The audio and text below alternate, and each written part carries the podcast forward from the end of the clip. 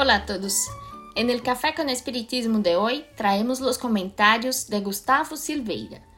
Hoy y en el próximo episodio haremos una lectura comentada de un hermoso mensaje del benefactor Emanuel, que fue publicado tanto en la revista Reformador en 1940, página 301, como en el libro do Além, Coletânea del Más Allá, intitulada Comunión con Dios.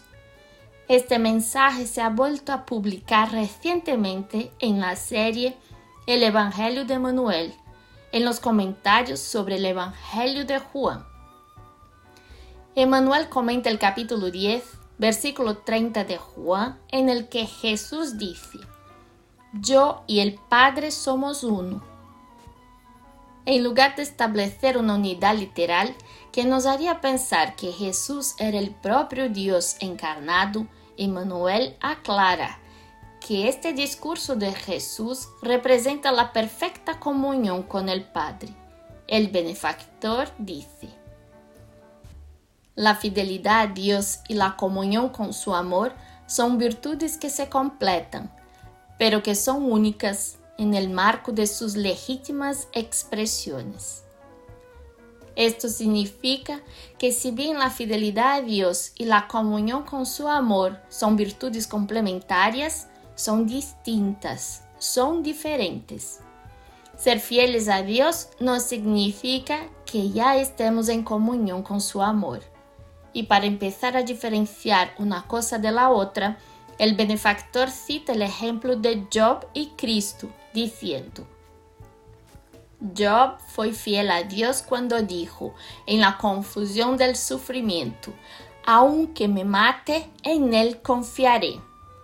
Jesús se comunicó perfectamente con el amor divino cuando enfatizó, yo y el Padre somos uno.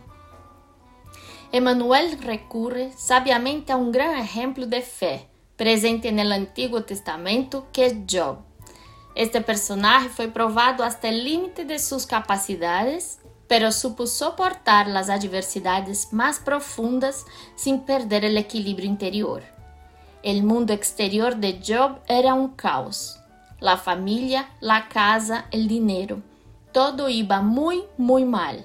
Sin embargo, Job soportó con singular fidelidad a Dios.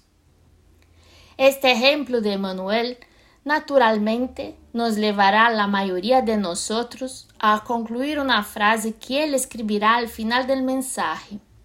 Si la fidelidad a Dios es la confianza ejemplificada por Job, entonces ni siquiera puedo decir que yo soy fiel al Padre y mucho menos afirmar que estoy en comunión con Dios. Y luego Emmanuel pone el discurso de Cristo yo y el Padre somos uno. Le recuerda a Pablo cuando dijo, ya no soy yo quien vive, sino el Cristo que vive en mí. Jesús se siente tan integrado con Dios que logra pretender ser uno con el Padre. En palabras de Kardec, los espíritus puros son los mensajeros y ministros de Dios, cuyas órdenes cumplen para mantener la armonía universal. Esta es la expresión de la verdadera comunión. La comunión con Dios es sentirse tan conectado con Él que será natural repetir con Jesús. Mi alimento es hacer la voluntad de aquel que me envió y completar su obra. Así continúa Manuel. La fidelidad precede a la verdadera comunión con la fuente de toda sabiduría y misericordia ser fiel a Dios es un paso para alcanzar la comunión con Él. Aquí el benefactor está diciendo sutilmente, antes de querer ser Cristo, trata de ser yo. En ese caso, podemos tener una imagen tímida de lo que es la fidelidad, pero para que quede más claro, Emmanuel nos ayuda a ver en la práctica cómo trabajar la fidelidad a Dios. Las luchas del mundo representan la oportunidad sagrada del hombre de ser perfectamente fiel al Creador. A los que son leales en lo pequeño, se les da el mucho de las grandes tareas.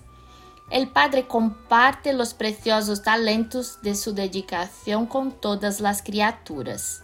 La fidelidad, entonces, es una comprensión del deber. La comunión con Dios es la adquisición de derechos sagrados. La fidelidad precede a la comunión porque hay que ser leales en lo pequeño para recibir el mucho.